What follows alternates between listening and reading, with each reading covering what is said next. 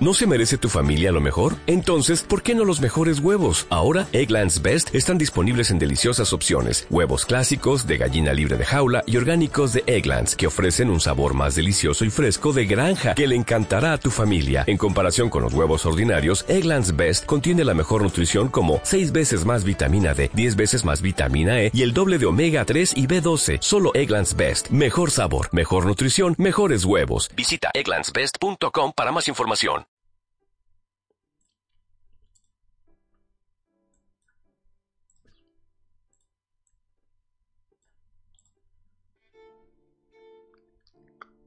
Strat suelta esos pelos donde tiene donde tenía amarrada la cabeza de Denia que rueda por el suelo y te mira fijamente Lorak. Ante él los murciélagos siguen revoloteando. Y detrás puedes ver a la figura de Esmeralda, inconsciente también, junto al tronco, a un tronco de un árbol donde fue arrojada. Y te mira fijamente, mientras que sostienes ese escudo y esa espada.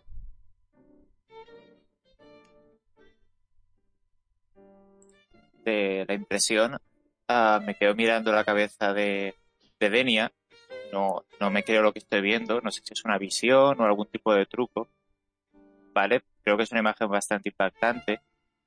Y caigo de rodillas y se me cae la espada de la mano. Vale, y pongo cara de estupefacción. Strat se mueve un paso hacia ti y te das cuenta que esto no es ninguna ilusión ni ningún sueño. Al escuchar un trueno lejano, ves que a tu alrededor todo está mucho más sombrío. O por lo menos lo podrías ver si dejaras de... si levantaras la cabeza del cuerpo de, de la semielfa. Y da otro paso hacia ti. Vale. En ese momento soy consciente de lo que ocurre. To- tomo aire y noto como un calor en el pecho, ¿vale? Como si viniese del símbolo sagrado. Lo toco con la mano derecha, ¿vale? Buscándolo aún en el pecho, es algo nuevo que no estoy acostumbrado a tener y lo noto debajo de la ropa. Vale, entonces soy consciente de todo lo que ocurre, aunque ahora mismo parece que el escenario ha desaparecido. Solamente puedo ver a Strad a... y la cabeza de Denia. Tomo aliento, levanto la vista e intento fijar los ojos en su mirada. Aprieto entonces el puño, ¿vale? Muy enfadado por lo que está ocurrido. No sé exactamente cómo reaccionar. Así que prácticamente instintivo, cogeré la espada e intentaré levantarme para atacarle cuando se acerque. Cuando te fijas en, su mirada, te das cuenta que en su rostro el, ha aparecido un iris dorado, pero el resto del el resto de la córnea se ha empezado a oscurecer. Y ves que también incluso su propio semblante se parece bañado en oscuridad. Y notas un que en tus pies empiezan a hacer un frío. Y quizás las puntas de tus dedos. Un frío que contrasta mucho con ese calor que has dicho que nace de ti.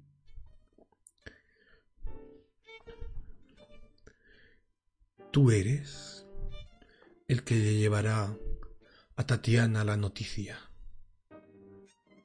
Entérate bien, niño. Entérate bien. ¿Has escuchado mi mensaje? ¿Lo has entendido todo? Lo miro apretando el mango de, de la espada aún quieto, sin llegar a avanzar. Te, te, he escuchado. No te lo permitiremos, ¿está claro? acabaremos contigo. No lo permitiré. Y seguro que Edis tampoco. Mocoso estúpido. Tenías que haberme escuchado. Yo soy la tierra. Si intentas atacarme a mí, estás atacando a Barovia. Y este duro trozo de polvo y roca aguantará todo lo que sea. Y yo soy invencible. Y se acerca a ti y ves su enorme figura que te saca una cabeza y medio, prácticamente dos cabezas, que se alza como una mole sombría, pero con mucha tranquilidad, sin ningún tipo de temor. Lo tienes muy cerca. Vale. Eh, intento aguantarle la mirada, aunque empieza, empieza a salirme como de los nervios, imagino, algunas lágrimas en los ojos. Vale. Intento aguantar la espada como puedo. Vale. Y te digo, entonces.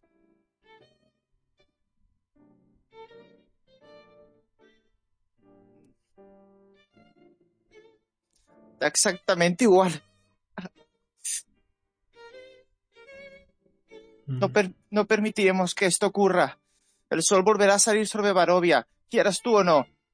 Y lo haré junto a Elis. Y, y, y... Iba a decir, iba a decir junto a Denia, pero entonces caigo, miro de reojo la cabeza. Y, y, y, y acabaremos contigo. Intento darle un espadazo. Vale. Le vas a dar el espadazo y él interpone su mano entre, entre tu hoja y su cuerpo,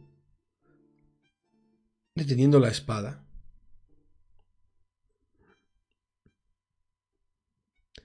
Ahora notas todavía más la, esa sensación, una sensación de agobio que te produce esa absoluta falta de luz de sus ojos.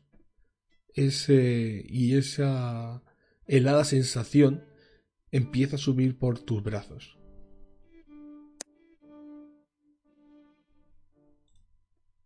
Instintivamente entonces suelto la espada, que imagino que se queda en su mano, e intento dar un, paso atrás, para que soy consciente de que empiezo a tener frío tanto en las piernas como en los brazos.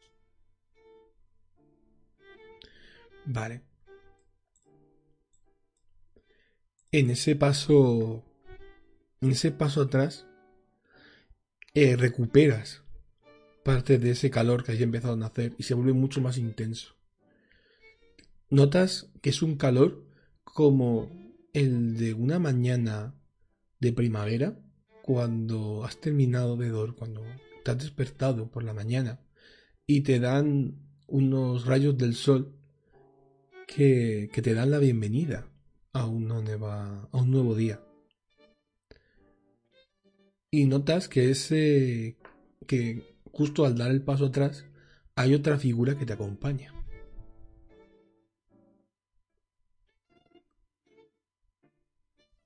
La miro a esa figura. ¿Sabes quién es? La que nunca, nunca te abandona.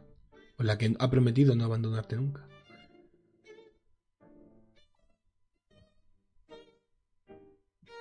Que mira fijamente hacia el vampiro y te pone una mano sobre el sobre el hombro, sobre el hombro que todavía porta el, el escudo.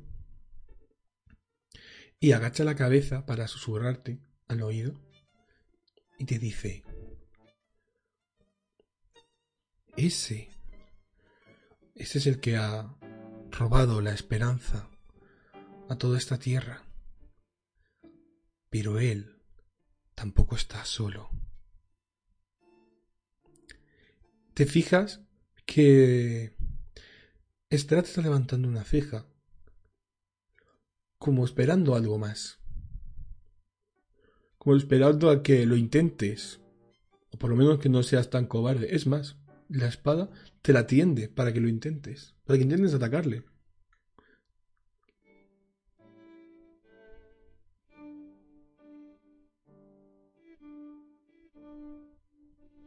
¿Qué haces?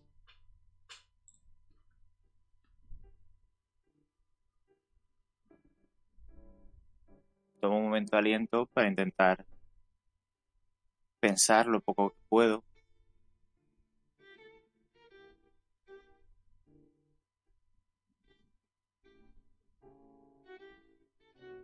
Y cojo la espada. ¿Se resiste? No, te la ¿O me deja coger? Te la da.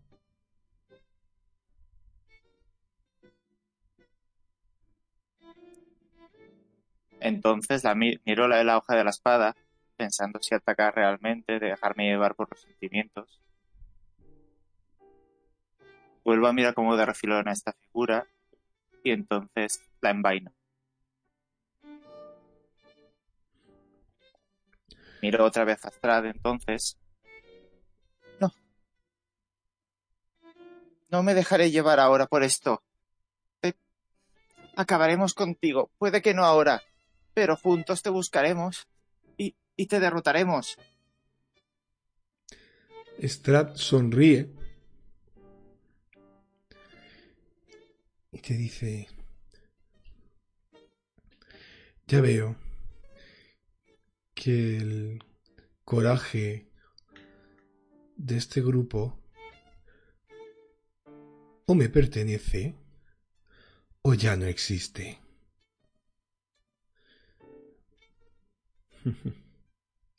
Sí, Voy a decirle a mi Tatiana lo que he hecho. Voy a decírselo. Y con las mismas va caminando hacia a, tu lado y ves que detrás de él revolotean todos esos murciélagos que le habían acompañado antes. Quizás ahora parece incluso que hay alguno más. Y parece que al moverse hay un halo de sombra detrás de él y con las mismas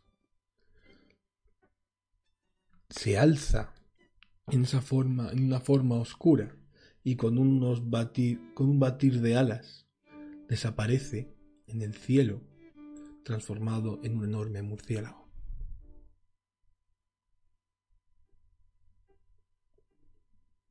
Ha, ha dejado la cabeza cerca. Se Oh, la ha llevado. Está, está al lado del cuerpo. Vale. Corro entonces hacia Denia. Denia. Intento juntar la cabeza con el cuerpo y le intento lanzar un curar heridas. Desesperado. Llorando.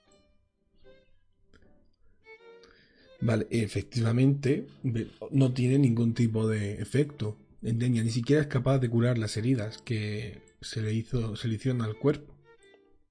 Y Esmeralda se levanta, aturdida, y ve eh, la escena.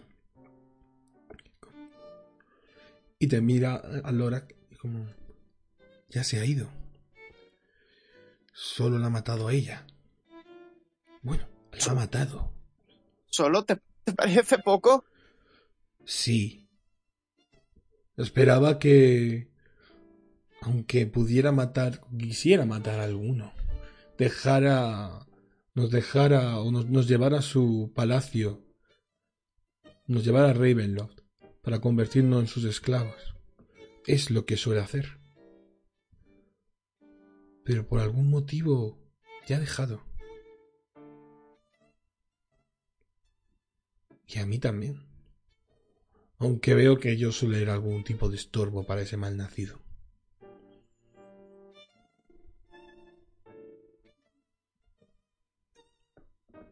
¿Qué te ha dicho? Me ha dado otro. Me ha dado otro mensaje. Tenemos que buscar a Ellis. Di- Dijiste que, que el tío ese ha- hacía milagros, ¿no? Sí, Tenemos. tú lo has dicho. hacía milagros. Tengo que entregarle un mensaje. Llevemos el cuerpo, ayúdame. Pues eh, sin mucho sin mucho entusiasmo, sin muchas ganas y con bastante asco por toda la sangre que hay, te ayuda a subir el cuerpo de Denia en la carreta. A mí, a mí me da igual, yo aunque me manche entero, yo lo subo. ¿Vale? Y salís. Sin, no sin antes, cuando te vas, cuando os, estáis alejando, ves a la, a la figura de la,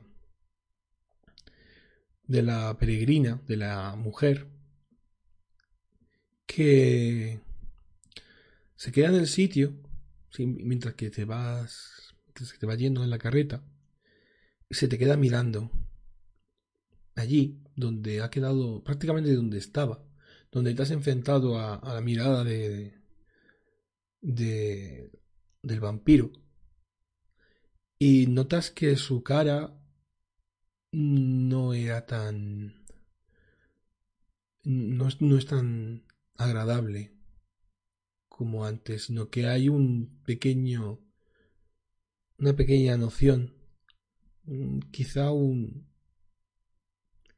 un halo de, ¿cómo decirlo? Decepción. Y la carreta se va rumbo a la, a la ciudad. Y vamos a pasar a otro sitio. Un sitio que está... Un sitio extraño. Muy, muy, muy extraño. Nos vamos a ir... Ah. Espera un momento que ponga... Esto no lo había preparado. Aquí estás.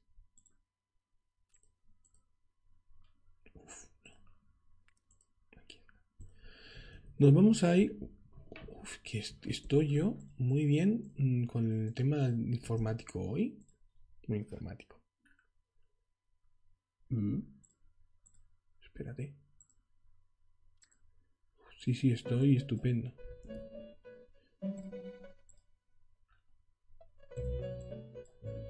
Perdón. Que estoy empezando a sonar y no debería sonar. Debería sonar aquí. Ya está, ya está. Ya está sonando. Vale. Por cierto, el mapa no se ha cambiado, ¿eh? Ya, ya. No, ni se va a cambiar. Ah, vale. Digo, pues. El... Este, este lugar es. Eh, irradia un. Una. como una especie de energía verde azulada y también con unos. unos destellos amarillos en, el, las paredes se ven enormes figuras como sombras de estos, de estos colores que se van moviendo de un lado para otro. Pero son tan grandes, tan grandes que no se podría ver ni dónde empiezan ni dónde acaban. En el, el suelo de esta habitación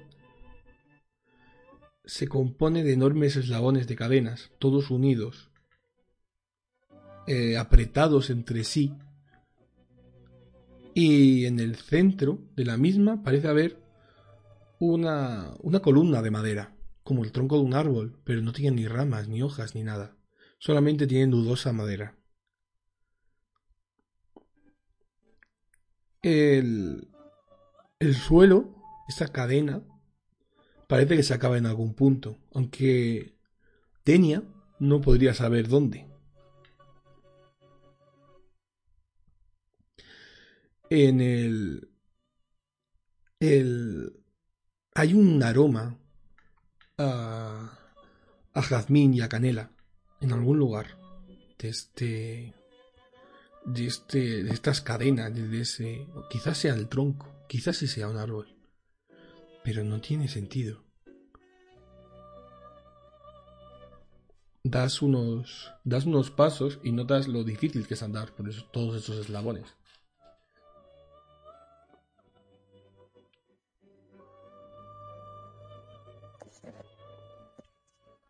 Perdona que estaba un poco distraído porque pensaba que como yo estaba muerta.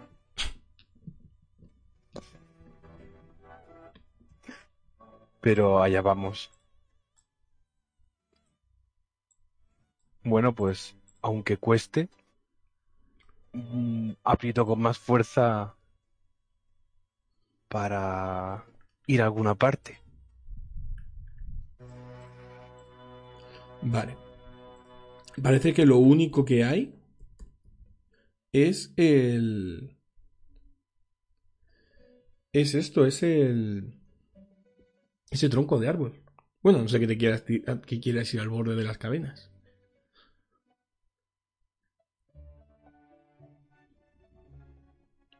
Pues... Mira a ver el árbol. Le doy una vuelta, lo toco, miro hacia arriba y miro hacia abajo. Vale. Te das cuenta que en la madera hay un montón de, de surcos verticales que al principio parecían de forma natural como los surcos del árbol, pero no. No, la madera no es tan rugosa. Los surcos parecen hechos con mucho cuidado, con mucha dedicación. Y con formas geométricas en realidad. Esas líneas verticales se van torciendo con perfecta. con una delineación bastante perfecta. Y, y notas como que hay unas. como unas pequeñas hormigas blancas que, que están trepando por, por esa columna, justo en, el, en lo profundo de esas grietas. Muy, muy pequeñas. Y hay una, una voz y resuena a tu espalda. Y te dice, anda, qué curioso. Sabía de tu existencia, pero no esperaba que llegaras aquí, por lo menos no tan pronto. Bueno, me giro. Y cuando te, cuando te giras, y ves una figura de un pelo negro largo, un, eh, una, un rostro pálido y una, una túnica oscura, completamente negra, una túnica de archimago, atada, cogida por un broche. Una mirada penetrante te observa y con mucha tranquilidad y jovialidad te sonríe. Así que tú eres Denia. Y ves clarísimamente en este individuo la imagen de Mansun. El poderoso mago que vivía en las Torres Colat de Waterdeep y al que, al que Ellis atravesó con no con uno, sino con cuatro, cinco, seis relámpagos hasta dejarlo completamente frito. Pero te das cuenta de un detalle. A este, a este, este Mansun no le falta un brazo, tiene las dos manos.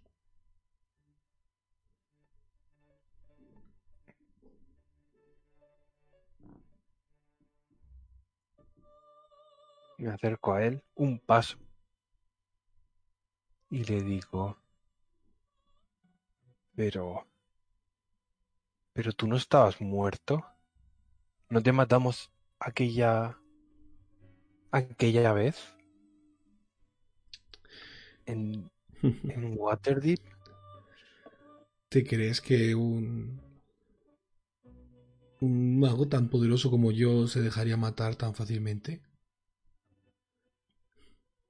Bueno, Teniendo en cuenta tu historia, no me extraña que lo pensaras. No es que lo pensara, no, es que lo vi con mis propios ojos. Viniste y has venido aquí sin saber nada. Bueno, sí, sabes cosas, cosas que obviamente estoy deseando que me cuentes. Verás, te lo explicaré de una forma... Bueno, te lo explicaré de la forma que es, no te voy a engañar. No, no mataste a Mansun. Yo soy Mansun. Lo que matasteis era uno de mis clones. Y he creado este lugar para que cada vez que uno de mis clones fuera a abandonar el mundo y a reunirse en el, en el lugar al que tengan que ir, o normalmente a alguno de los niveles del Averno, eh, pues que pase por aquí, que pase por este sitio, y que me cuente qué ha hecho, qué ha vivido, qué información ha conseguido. ¿Sabes? Tengo muchos clones. Y parece ser que mi conjuro te ha detectado como un clon mío. Normalmente los clones ¿qué hacen?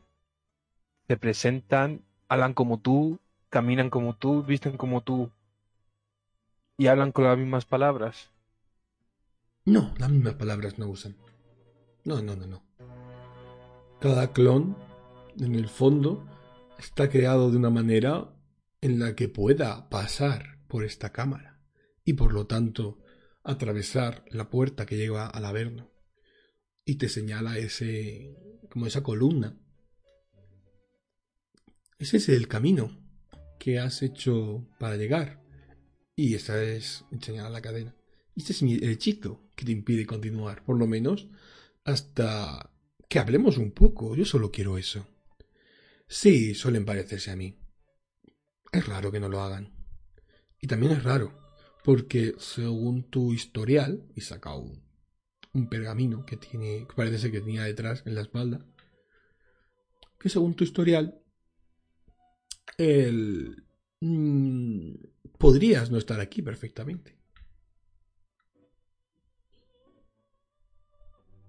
¿Cómo que podrías no estar aquí? ¿De qué estás hablando? A ver, yo... Una pregunta, eh, Edu. Yo recuerdo que... ¿Recuerdo todo? Sí, porque no vas a recordarlo todo. No sé.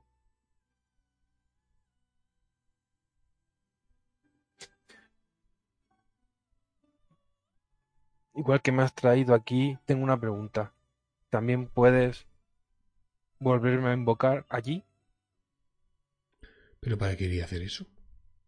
Porque todavía me quedan cosas por hacer. Tiene que aparecer escrito en ese historial. En realidad no. ¿Sabes, ¿sabes qué es esto? Y te enseña el, pergamino. ¿Sabes lo que es? Te acabo de decir que todos mis clones vienen aquí cuando mueren. Y parece ser que la elfa llamada Elis mató a un clon mío, al clon que se había quedado en Waterdeep. Y, el, y, en su informe, es decir, todo lo que yo pude recoger de, de, su, de esa entrevista que tuve con él, igual que estoy teniendo contigo, me habló de ti, me habló de que había hecho un simulacro al que uno de sus ayudantes ese tal Galinian Fuoco, le había insuflado un alma, creando así un clon, o algo parecido a un clon. Pero te cambió la forma y te cambió un montón de cosas, por lo visto, para que no te parecieras a mí, para que no te parecieras a nadie. Una sucia estratagema. Y porque, y como se ha creado prácticamente igual de como yo creo mis clones, pues el hechizo te ha reconocido como tal. Y ahora que vas a morir, Cuéntame. Hay un par de. Bueno, hay un par de preguntas que tengo que hacerte.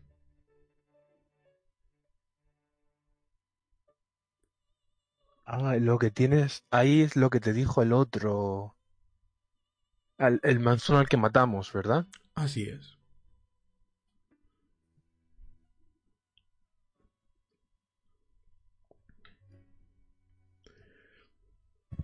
Bueno, eh, Es que hay... ¿Qué es lo que quieres, qué es lo que quieres saber? Hay un par de huecos en esta historia que me parecen muy interesantes. Yo estoy un poco al margen de lo que está ocurriendo en el, en el multiverso. Casi prefiero que me vengan los clones a contar, lo que está ocurriendo antes que interferir yo. Pero hay un par de detalles importantes que no aparecen especificados aquí. Cuando tuvisteis los, los tres, eh, la elfa y el Kenku, y tú, la piedra de Golor, ¿llegasteis a entrar? ¿Llegó a entrar alguno de vosotros? Entrar en la piedra. Sí, sintonizarse con ella.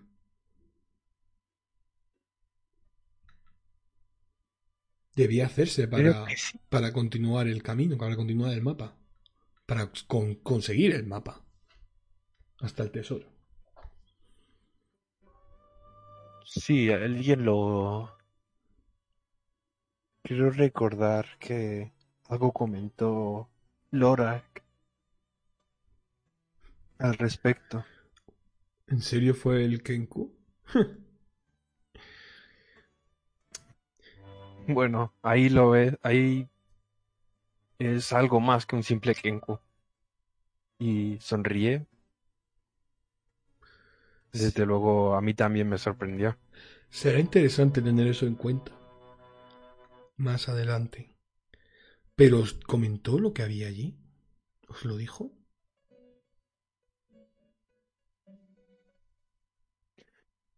Pues para aquel entonces yo tampoco le prestaba mucha atención. Al final era un era un Kenku, así que no.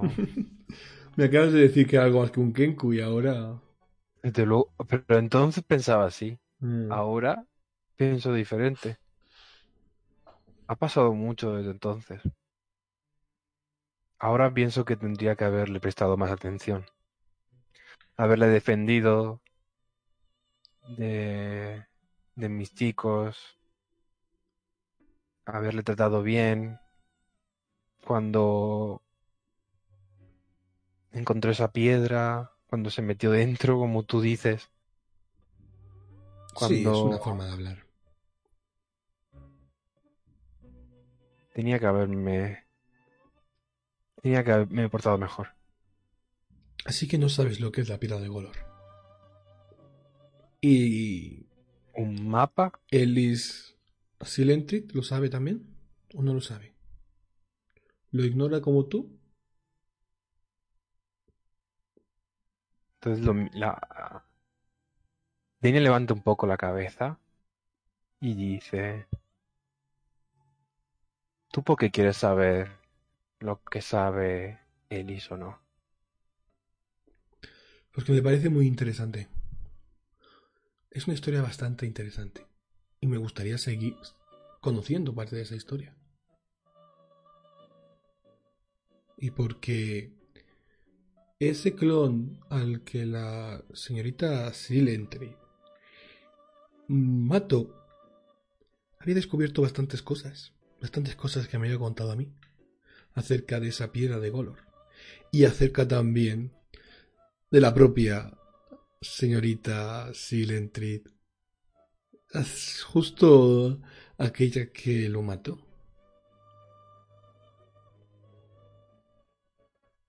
Como que la piedra de, de Golor y, y Eris están relacionadas.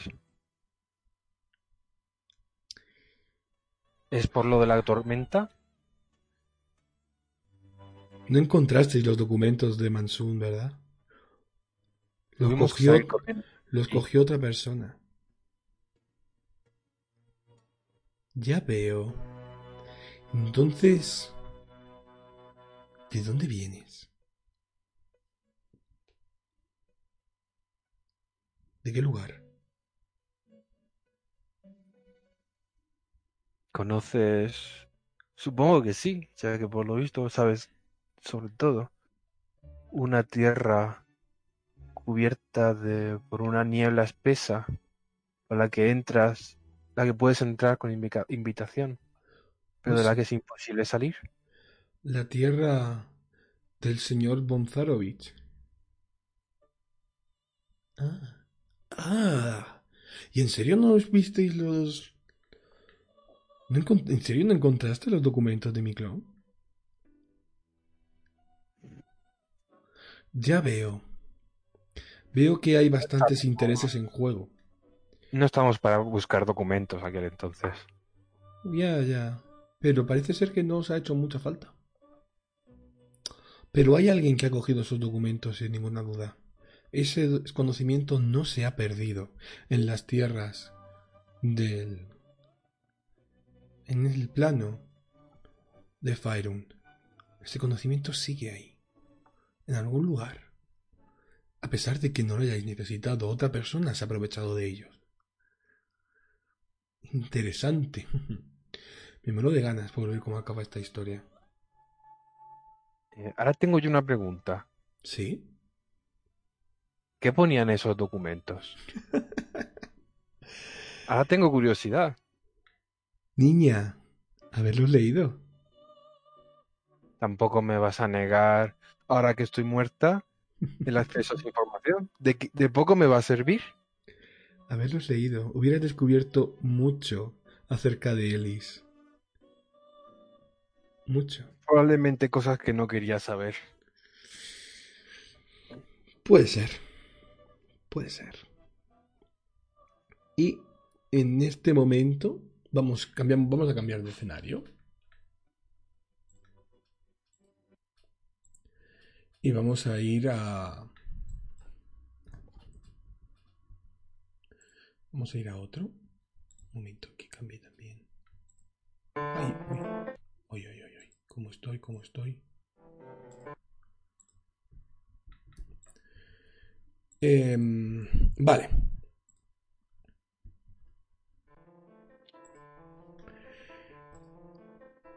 Ya en la nota, Lorak, como la penumbra habitual de, este, de estas tierras se hace muchísimo más oscura. Y más, es todavía más oscura que la noche de Barovia, que es una noche sin estrellas.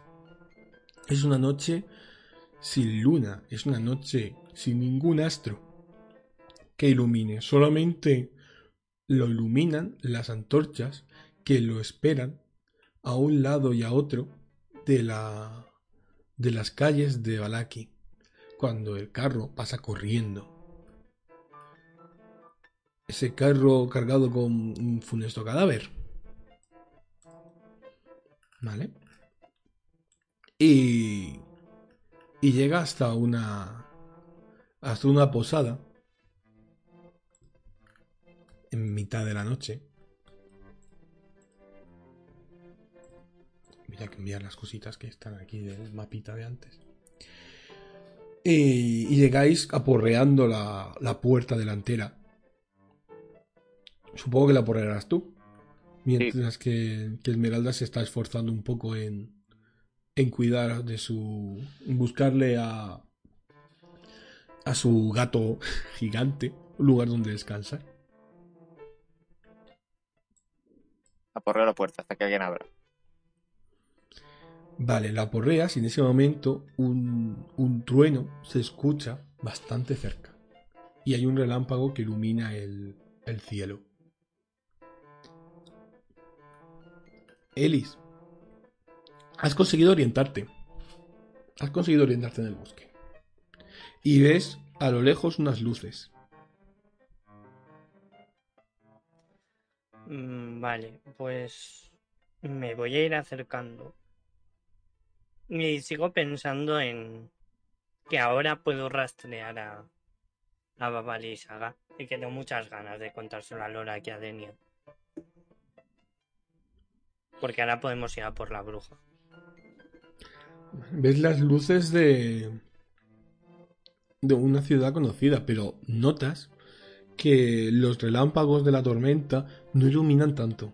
Y notas que hay como una especie de bruma alrededor que se ha unido a la niebla, que es una bruma espesa y, y púrpura, como, como si la propia niebla estuviera absorbiendo la luz del lugar, la escasa luz que hay, la escasa iluminación que te llega desde, desde la ciudad, de esta ciudad que reconoces como Balaki, como que has estado antes, básicamente. Sí. Y Pues Sí. Voy a coger bien fuerte el bastón porque siempre que hay algo así, Strat está cerca. Vale. Y ves, cuando llegas, ves que en el camino está. El camino, el- la, la calle principal de la ciudad está siendo surcada a toda velocidad por un carro. Por un carro tirado por un tigre. Pues en cuanto vea al tigre, em- empiezo a correr lo más rápido que puedo. Incluso en algún punto uso paso brumoso para intentar llegar antes y empiezo a gritar con todas mis fuerzas. Lora Kidenia. Vale. Em, esta no es, esta es. En cuanto bueno, al, al minutos, cuando si tú sigues aporreando la puerta, Lora, y te abre, te abre la señora Danica, la señora Donakova, la, pues la, mujer de, de Martikov, de los propietarios de esta, de esta taberna y ya conoce de sobra. ¿Vale? Y. Y cuando, en cuanto te ve, se lleva las manos a la boca y dice: ¡Oh! oh es, ¡Has vuelto! Y ahoga como un pensamiento, como una. como una especie de, de plegaria que iba a decir. Desde, desde la puerta miro toda la sala, no prestándole tampoco mucha atención a la señora y busco al bardo. No parece estar en, la- en esta habitación. Solo ves al fondo de la. al fondo de lo que es el, el salón del- de la taberna a. a Urwin Martikov. Que no está haciendo nada, simplemente está ahí de pie, mirando la escena. Pero no hay nadie más en el lugar. Aunque la taberna es bastante más grande.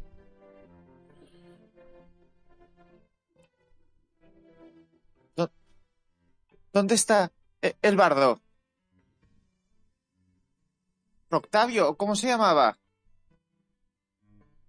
Hmm. ¿Qué? Pasa, pasa. No te quedes ahí. Te dice. Te dice Anika. Doy un paso adelante y entro en la... Me meto aquí en la entrada. Sin llegar a entrar. Y yo sigo mirando a los lados, como buscándolo. En el rincón donde suele estar, que ahora que está avanzado un poquito lo puedes ver, eh, no, no está. El, el bardo, te dice de la, desde el otro lado de la, de la habitación. El, ¿Para qué? Él, él estará en su habitación. No la deja por la noche. Ne, ne. Le dejo de mirar al rincón ne, y miro ahora la barra. Ne, necesito hablar con él. En ese momento aparece Esmeralda por detrás, que ya ha dejado el, el caballo. Y nada más parecer, pues, eh, Urwin. eh, ah, señorita Es- Esmeralda. ¿Qué hace, ¿Qué hace usted aquí después de tanto tiempo? Y Esmeralda va cargando con el resto del cuerpo de Denia. Da dos pasos hacia adelante y lo deja encima de la mesa. Como un Aparte- pesado fardo. Aparte del cuerpo, la cabeza la he metido en mi... La he enrollado en mi capa de plumas para que no esté ahí al aire y que la deje al lado. Del- la, la señora. Señora de la cova, al, al ver esto, el- da un paso para atrás. Y. ¿Qué, ¿Qué es esto? ¿Qué significa esto? ¿Qué es? Ah. Necesitamos una explicación.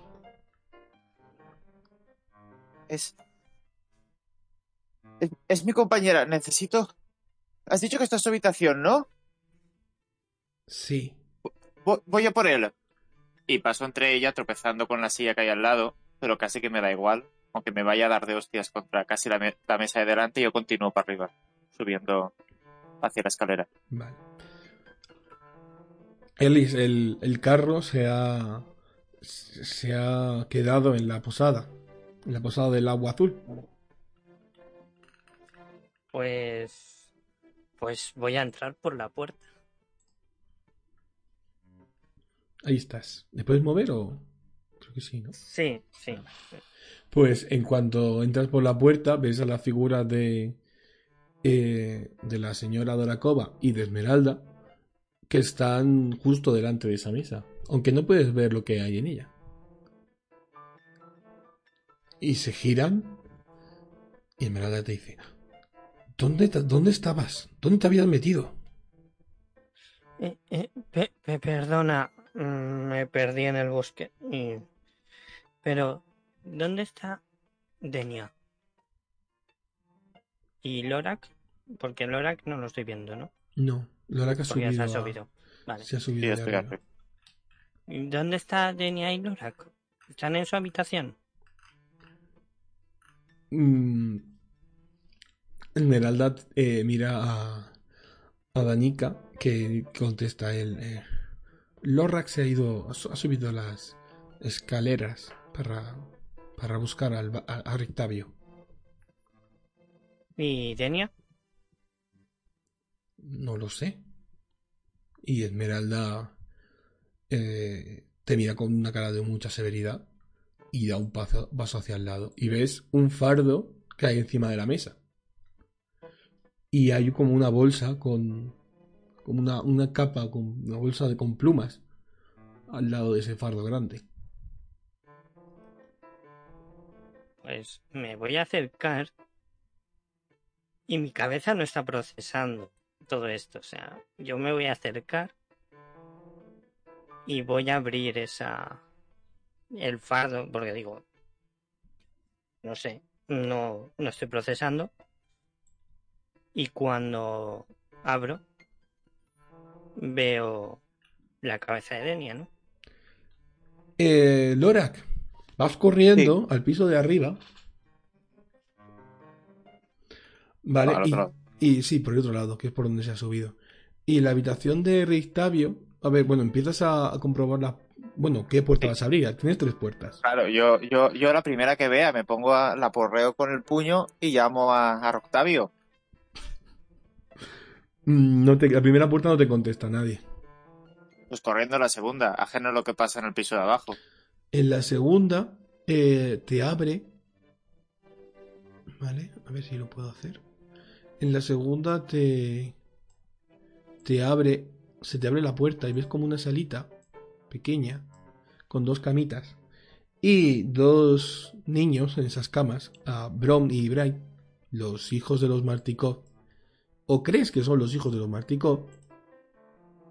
porque te das cuenta que lo que, que est- están tapados con una especie de capa de plumas o algo así. Y ves que tienen como unos picos que salen de su cabeza. Es decir no no, no parecen los piensas que son los hijos. No te sorprende piensas que son los hijos pero al instante te das cuenta de que son dos kenkus o lo que crees que son kenkus que están durmiendo plácidamente en sus camitas Cierro la, cierro la puerta, doy un paso y me cojo de la barandilla. Cierro los ojos en plan, vale. No sé lo que. no, En ese momento que está es que está escuchando desde abajo. ¿Qué está escuchando desde ¿Qué está escuchando Loar desde abajo? ¿Qué está sonando Ellis? Pues cuando he visto la cabeza, eh, empiezo a gritarle a Esmeralda. ¿Qué coño ha pasado? ¿Qué ha pasado? Esto no, no, no, no. Esto tiene que ser una broma. ¿Qué ha pasado? ¿Qué es esto? No, no, no puedo perder. No, no puedo perder a ni otra vez. No, ¿No sabes lo que ha pasado en serio? No. Pues Strat. claro. ¿Quién va a ser? Parece que su objetivo no eras tú. Si soy yo. Pero Denias era un obstáculo, ¿no? El... Lorak, te queda una puerta. Miro la, la escena desde arriba, digo en voz muy baja, casi un susurro, el nombre de Ellis y me aproximo corriendo a la siguiente y le doy con todas mis fuerzas. Tiene que estar aquí. Mientras que esperas, sigues escuchando la conversación de abajo. ¿Qué... ¿Qué esperabas que pasara?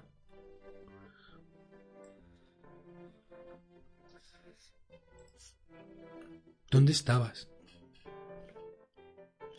¿Mm? ¿Por qué te fuiste? No sé por qué me fui. No lo sé. Y ahora Denia está muerta por mi culpa.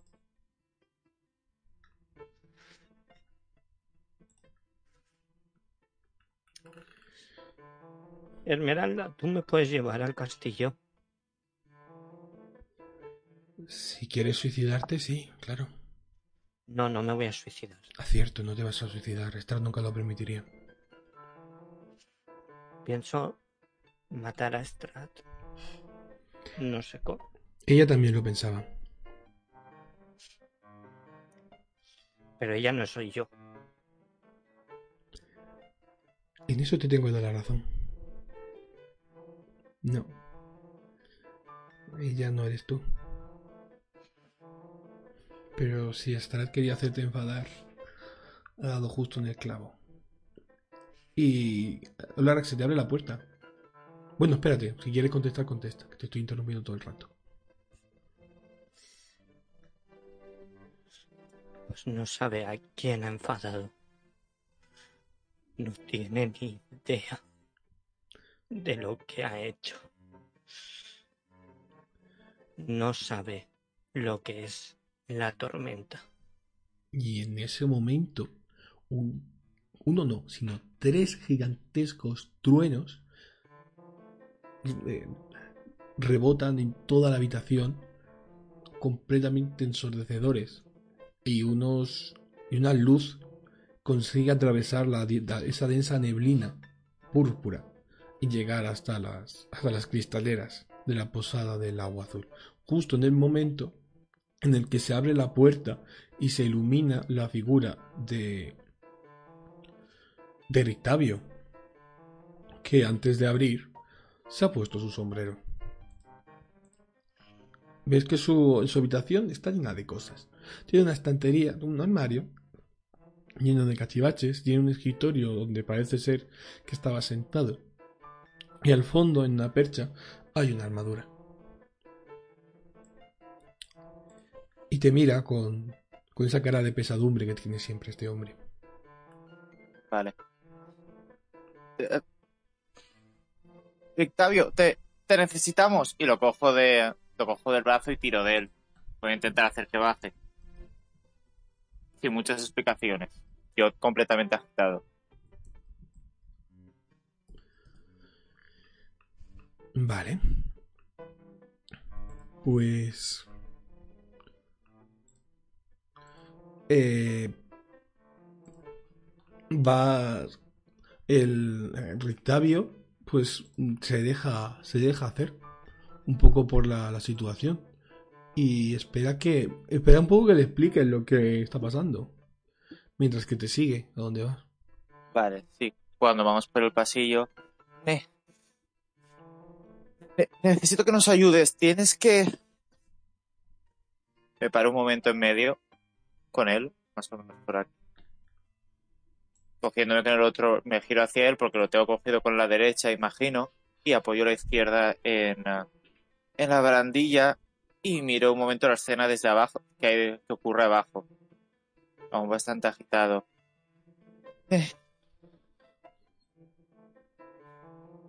Necesitamos que nos ayudes. Tienes que, que hacer una de tus cosas, de tus milagros. La, eh, la, esta. Dijo que tú antes hacías milagros, pues lo necesitamos ahora. Rictavio pues gira su cabeza de semielfo hacia, hacia abajo y ve la, ve la escena. Esmeralda. Así que La habéis conseguido convencer de que venga. Sí, e- es- eso no es importante ahora. A, a Denia le ha ocurrido algo y, y tienes que ayudarnos.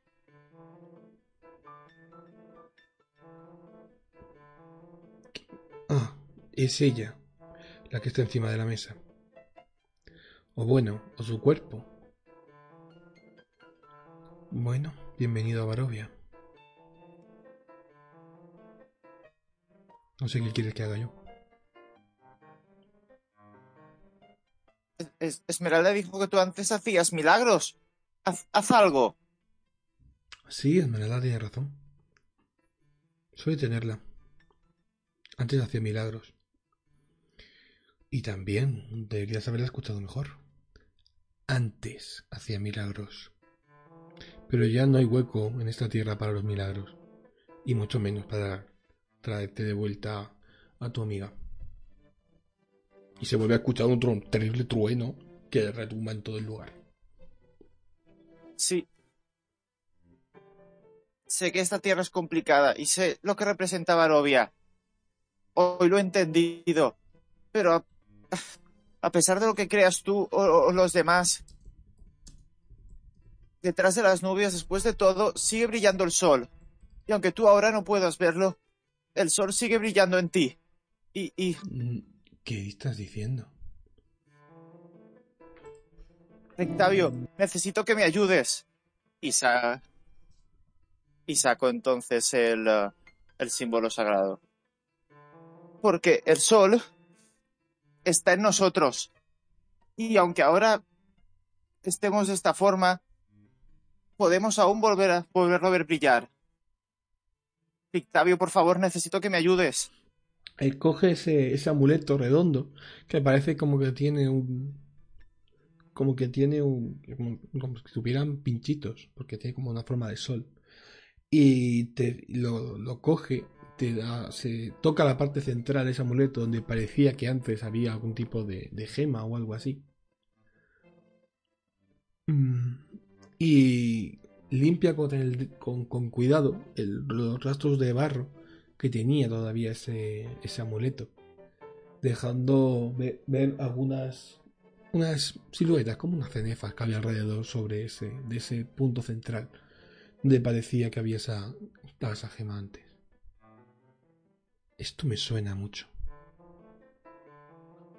Esto... ¿Dónde has encontrado esto? Lo, lo encontré en medio del bosque cuando iba volando. Me lo vi. Fue una suerte que lo viese, pero es el regalo de, de una amiga. Y, y creo que tú la conoces. Sí. Yo antes tenía uno muy parecido. Hace... Hace tiempo que me deshice de él. Lo vendí por cuatro duros en una forja. Porque ya... No tenía sentido. No, su poder no llegaba ya a esta tierra. Era antes la, la que traía la luz entre las nubes. Una luz que al final resultó ser falsa. Ella me abandonó, como ha abandonado toda esta tierra. Todavía en esta ciudad hay una iglesia que le reza, que confían en unos huesos que le van a proteger. Pero no es cierto. No va a cambiar nada en esta tierra. Le da la vuelta al amuleto y ves las inscripciones, esas que tú podías leer, pero que él nunca supe qué decían. Estaban detrás. Era como este. Pero nunca supe qué decían. Le. Ya le he dejado de agarrar el brazo y entonces le toco la mano, bueno, el antebrazo, donde tiene el cogida el medallón. Y mirándolo a los ojos, le digo, pon, pone, aunque no puedas ver el sol, sigue brillando en ti. También en ti, Rictavio. Sé que parece que te abandonó, pero no es así. Me pidió que te trajese el mensaje, que trajese el mensaje aquí a Barovia. Por favor, Rictavio, sé que es difícil, pero tienes que volver a creer. ¿Tú te ha hablado a ti? Sí, bueno, fue, fue hace tiempo.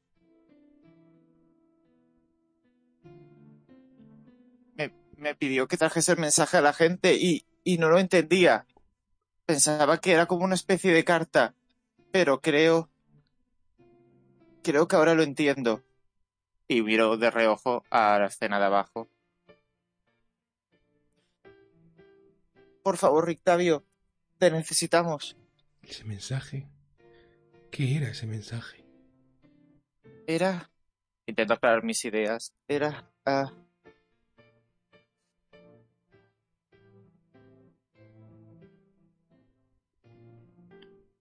¿Qué era? ¿De qué era ese mensaje? de esperanza, Rictavio. La dama, la dama me, ha, me ha pedido que entregue el mensaje. Hay esperanza. Volverá. En ese, en ese momento, el amuleto que está sosteniendo Rictavio empieza a resplandecer. Y en el hueco donde antes parecía que había una gema, de hecho, hay un pequeño destello rojizo que se va ampliando hasta aparecer la imagen de un, de un rubí. Y junto con Rictavio también lo está sujetando esta mujer de cabellos dorados que conoces como la Dama del Alba, que coge una cadena de su mano izquierda resulta que está unida a este amuleto. La, ambos podéis verla. Rictavio abre los ojos mucho y su, y su figura cambia despacio, se hace mucho más vieja se notan las arrugas por todas partes y una y una calvicie bastante acentuada que aparece en el bueno se, se manifiesta en él y con y sus cabellos se vuelven completamente completamente blancos y, esa, y esos rostros, ese rostro de semielfo alegre. Alegre, bueno, más bien desdichado. Uy, miedo a las dos cosas. Se transforma en una figura de un hombre. Un hombre surcado por la edad, por el dolor y por la desesperación. Que vuelve a ver la luz una vez más después de mucho tiempo encerrado en una mazmorra.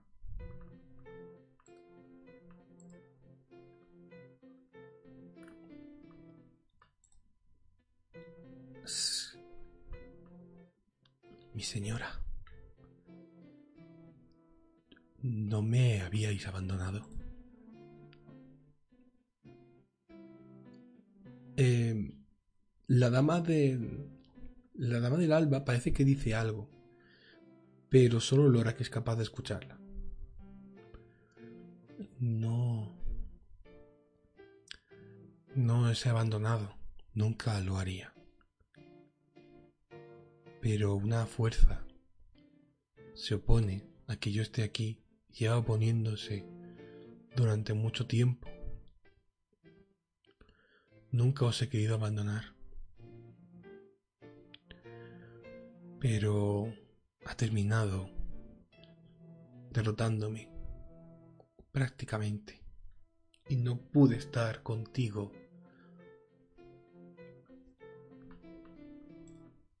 Mi querido Rudolf. Como siempre he querido estar y como siempre he estado, tuve que abandonarte.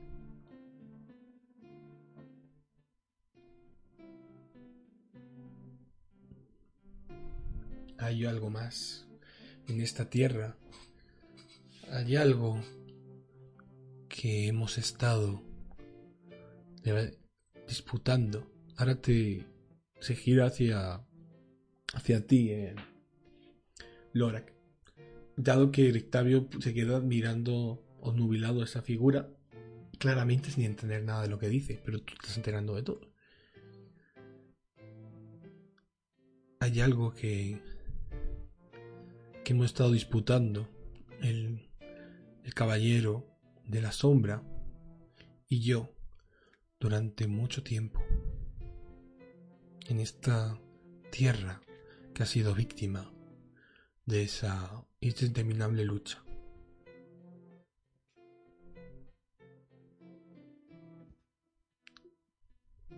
Lorak. Sí, La esperanza ha llegado por lo menos a los oídos de una persona. Una persona que te ayudará a llevar mi palabra por toda esta tierra que hacía mucho tiempo que estaba sorda. Pero todavía tienes una cosa que hacer. Algo que yo no puedo entregarte. Tienes que, tienes que conocer ciertas cosas sobre mí, ciertas cosas sobre Barovia, ciertas cosas sobre el Caballero de la Sombra. Cosas que yo no puedo decirte, porque mis labios están sellados. Eso tienes que descubrirlo por ti mismo. Cuando te rendiste, no quisiste atacar al vampiro, perdiste una oportunidad. Una oportunidad de descubrir quién era. Ahora me temo que es tarde para averiguarlo. Bueno, a no ser que nuestro querido Rudolf te diga dónde encontrar su, su libro. Ahí debería haber costa, debería haber información que necesitas. Información que yo, ya te digo, que no puedo darte.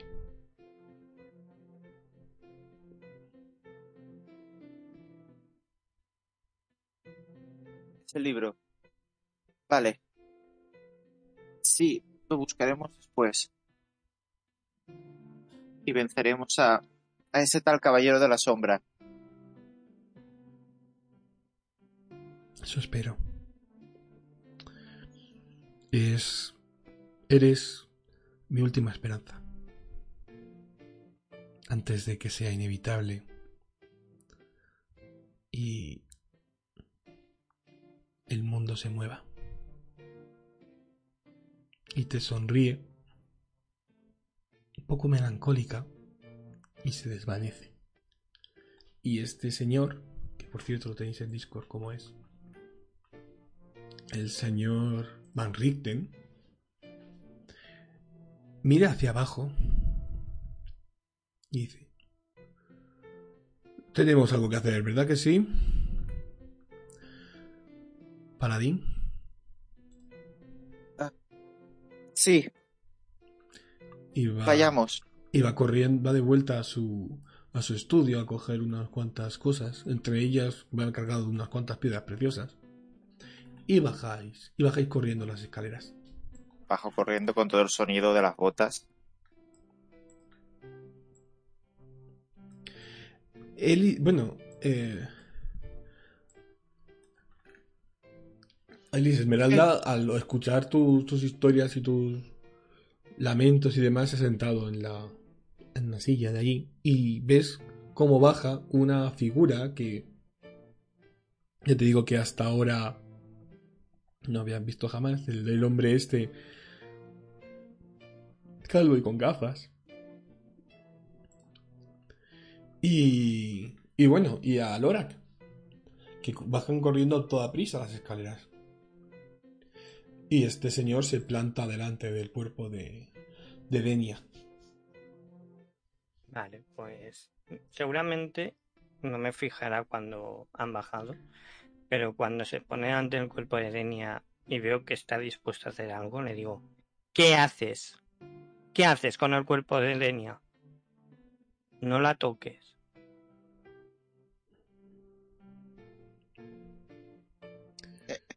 Eris, escucha, ah, él, él puede, él puede ayudarnos.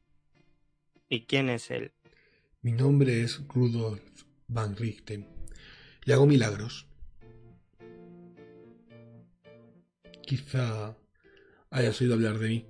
Y en ese momento Esmeralda se levanta y el- su pierna metálica traquetea un poco y se y mira con mucha furia al, al hombre que tienes aquí, que tienes ahí delante. Pero no dice nada y espera a ver qué va a ocurrir. A ver si es verdad que ha vuelto el Octavio de antes, el Octavio, perdón, el Van, el, el Van Richten de alguien de antes o, o sigue siendo el mismo borracho que se hacía pasar por barro.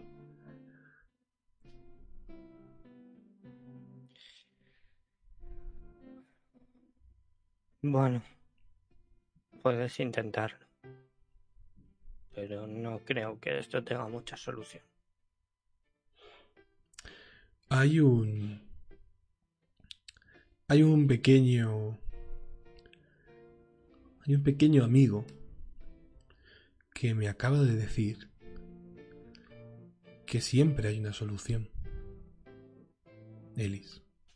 Una solución que puede venir de una historia antigua, de una historia pasada que todo el mundo quería muerta pero que no es así. ¿Sabes? Solo hay que tener un poquito de esperanza. Así que alegra esa cara porque acabo de volver. Y vamos a. Vamos a pasar otra vez al, mundo extraño este de, de la cadena y el tronco. Em, bueno, espérate, perdón, que termino de hablar yo, pero si quieres contestar, contesta. Miro a este señor y le digo, sí, tú habrás vuelto, pero esta tierra sigue maldecida por estrato y hasta que no acabe con él, no habrá esperanza. Vale, ahora sí que vamos con, con Denia. Denia, estás en ese mundo. en, esa, en ese camino interrumpido por el, el dichoso. dichoso Mansun. Que la verdad es que se lo está pasando muy bien contigo. Sobre todo por lo poco que sabes.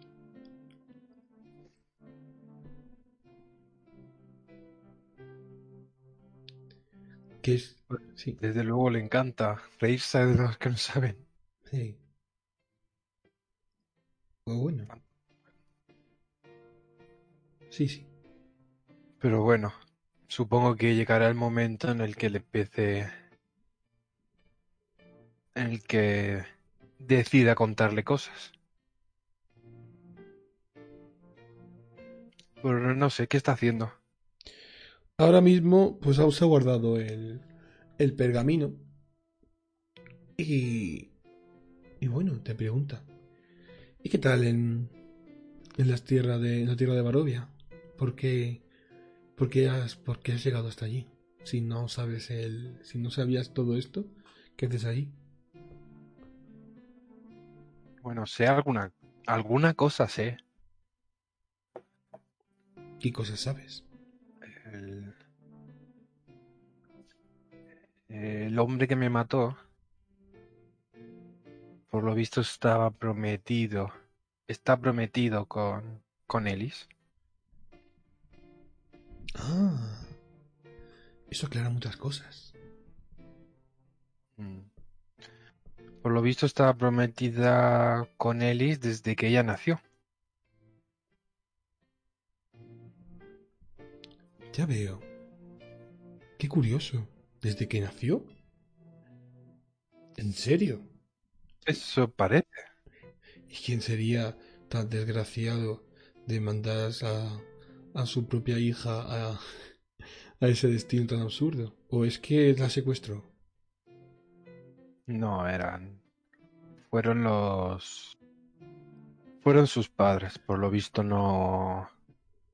No le quedaba otra opción. No estoy seguro. ¿Ves cómo Mansun abre mucho los ojos y abre la boca? Como. ¡Ah! ¡Claro! Sí, no le quedaba otra opción. Ya veo. Me toco el cuello y digo. Ya creo que ahora mismo entiendo. Creo que entiendo por qué. Ya veo, ya veo. Sí que no le queda otra opción, sí. Bueno, espero que la próxima vez que vengas me cuentes el resto de la historia. Como que la próxima vez que venga. Claro. Mira, y te señala justo detrás de ti. Y me giro, digo, ¿qué es esto? Lo ves todo lleno de niebla. Todo completamente lleno de niebla. Ves como que ha habido como un boquete en ese lugar y ha empezado a entrar la niebla. Pues muy fácil. Que te espero que, tu historia no ha acabado todavía. Y que me la cuentes entera.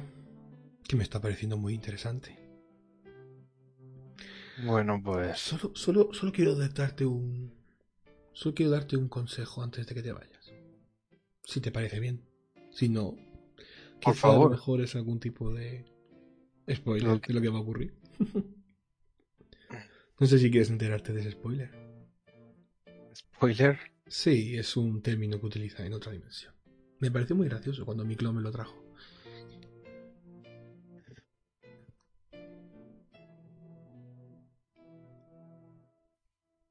En fin, supongo que preferiré enterarme por mí misma. Muy bien. Pues No, es- quiero que, no quiero que me arruines la experiencia de descubrirlo por mí misma. Pues lo mismo digo, Denia Blackwater. Espero que cuando vuelvas la próxima vez lo cuentes todo. Y lo hayas vivido todo. Porque la tuya tiene pinta de ser una historia mucho más interesante que la del, resto de mis clones. Y notas que la niebla empieza a rodearte. Y como a agarrarte. Notas como, como fuerzas invisibles formadas de la pura niebla que van arrastrando, que, que van tirando de ti. Como despedida antes de irme, le digo, mi historia será una digna de contar la próxima vez. Y ese lugar se desvanece y apareces tumbada en una tumbada mirando hacia arriba hacia un techo muy alto en una habitación rodeada de gente por todos lados. Es la posada del agua azul.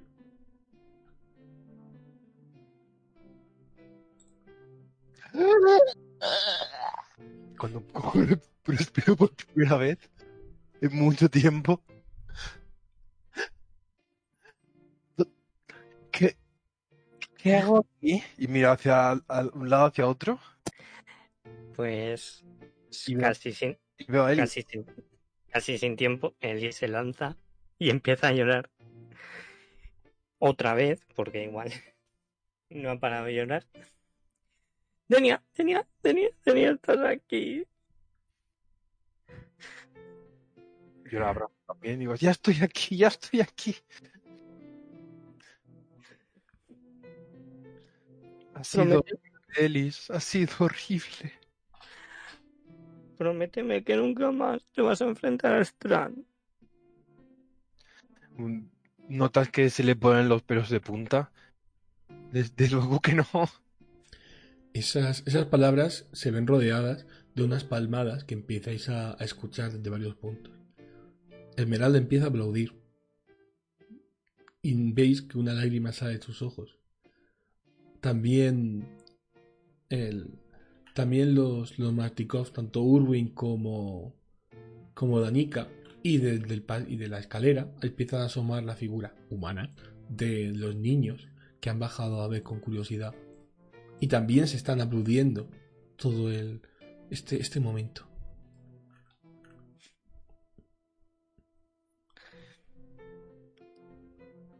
Miró al señor. Que aún no. Que aún no he recordado su nombre porque no estoy para eso. Gra- Gracias. Gracias. ¿Cómo puedo pagarlo? Tengo mucho dinero.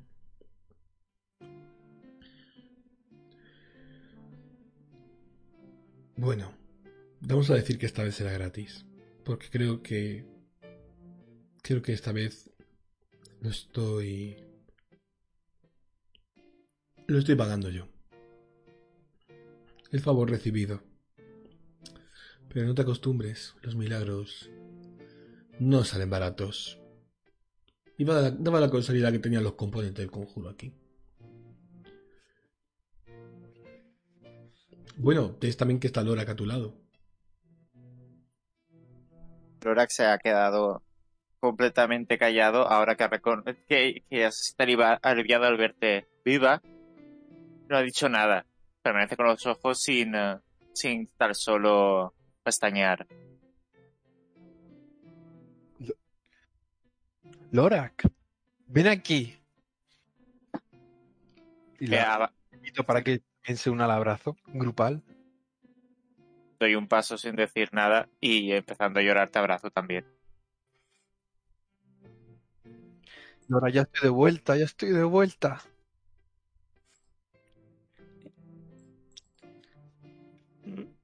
Muchas gracias, Luna. Lo, lo siento, Denia, no pude protegerte. No pasa nada, tonto. Yo era el que tenía que protegerte a ti y fallé. No. Pues saliste, saliste con vida de allí.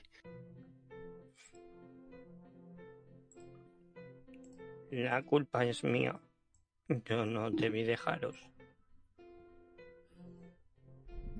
Es verdad. ¿tú- ¿Dónde, estabas, Elis? ¿Qué te pasó No, de pronto?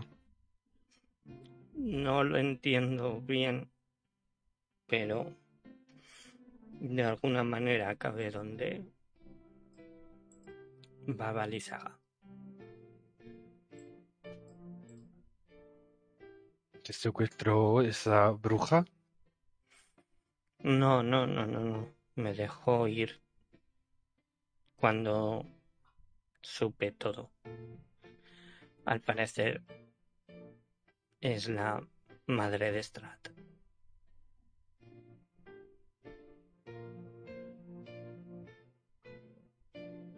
La madre de ese canalla. Mm, Nunca había pensado que Strat podía tener padres.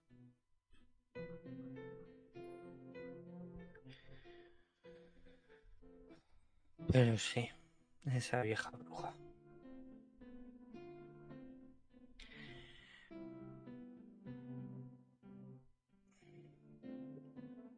Pero no os preocupéis, por eso ahora es... Ya la encontraremos. No es muy difícil. Bueno, ya hablaremos de eso cuando descansemos primero. Sí, Una, ha sido una noche muy larga. porque tú tienes que descansar y Lorak también. Y, y bueno, yo no, yo no he hecho mucho. En ese momento soy como, como rugen las tripas de, de Denia. ¿Cuánto hace que no he comido? Parece que hace siglos. Vamos a ver si le quedan esto, si le queda algo de estofado de esta mañana. Cuando, cuando, bueno, mientras que estoy diciendo eso, al, a unos pasos, el, el anciano Van Richten y Esmeralda se han fundido también en un, en un abrazo, un abrazo silencioso, que, que permanece al margen de todo. Y, y nada más decir eso, el señor. El, el señor Ulwin Martikov ya está sacando algo de comer para todos vosotros. Y mientras tanto, Danica está echando a los críos que se han salido de la cama para que vuelvan.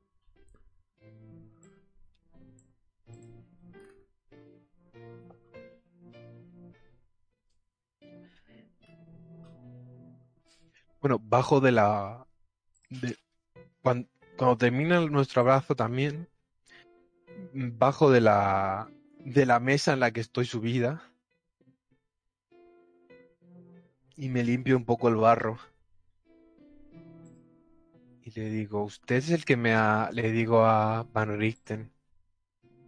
Sois vos el que me ha sacado del estado en el que me encontraba. Esmeralda se, se retira el del abrazo, limpiándose la cara. Y Van Richten también, eh, haciéndolo, haciendo lo propio. Sí, he sido yo. Mm, me llamo Rudolf Van Richten. Creo que mm, cuando me presenté no podéis escucharme. Pero deberías agradecérselo a tu a tu joven amigo, dice señalando a Lorak, puesto que sin él no hubiera sido posible hacer nada.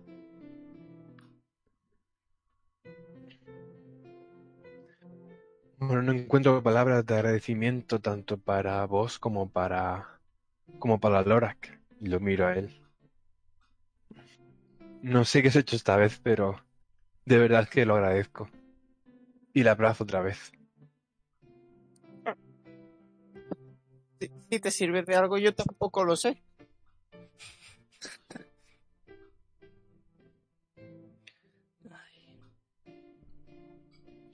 Desde luego que hicimos bien en salvarte de la horca en Waterdeep. Te recuerdo que tú no estabas muy de acuerdo.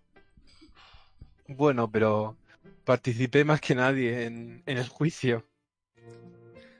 Eso sí, no te lo voy a negar. Lo hice un poco como diciendo, bueno, vamos a terminar con esto rápido. Pero las... lo- desde luego que lo- esos pequeños actos que consideramos entonces insignificantes se tornan más trascendentales que cualquier otro.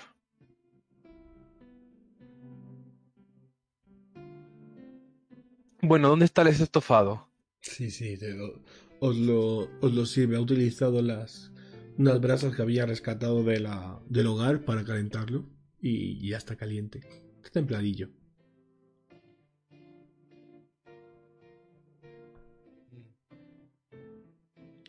Me pongo a comer. Danica preparará las, las habitaciones como la otra vez. Por supuesto, muchas gracias. Venga, Lorak.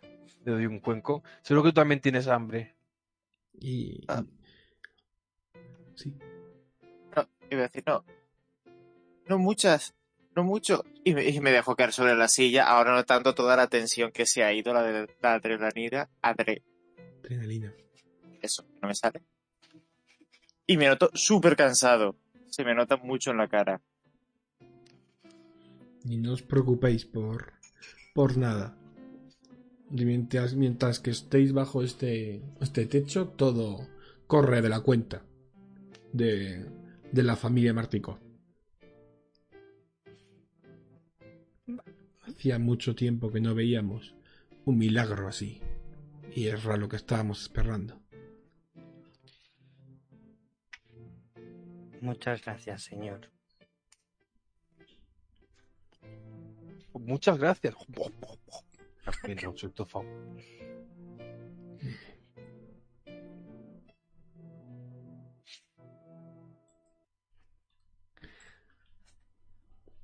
Vale. Pues ya podéis descansar, contarlo todo. Lo que queráis. Si Vale. queréis incluso lo podemos dejar por hoy aquí. O, queréis hacer alguna cosilla más? No, ya ne- al día siguiente yo ya hablaremos. Porque así estará Rudolf y Esmeralda también. Hmm. Eh, sí, y al día siguiente también eh, los, incluso los propios dueños, incluso Urwin y Danica, tienen cosas que contar. Y, y bueno, ya lo veremos la próxima partida, creo yo. Vale, muy bien. Perfecto. ¿Parece? ¿Queréis Pues hacer algo más antes de, de acabar? Ah, hay una cosa que tengo que decir a Lorak. Sí, Y es que ese amuleto que ha descrito, que he descrito, ¿vale? Notas que tiene una energía mágica muy poderosa. Muy, muy poderosa. Y que podrías, y podrías eh, como sintonizarte con ese amuleto para hacerte con su poder y poder utilizarlo. Aunque todavía no sabes muy bien qué hace, pero sabes, intuyes y, y sientes que es un objeto de mucho poder. me iré con este sentimiento de- de- a la cama con total cansancio. Sí, eso mañana. Sí. Muy bien. Pues. Pues lo dejamos por. Lo dejamos por aquí. Cortando. Ala. Para que Rodro luego lo vea. Recuerdo a Ro- a Rodro. No sé si alguien más lo estará, estará escuchando, pero Rodro es nuestro primer fan y nuestro mejor fan. A ver si lo tenemos algún día por aquí también. Venga. Hasta luego.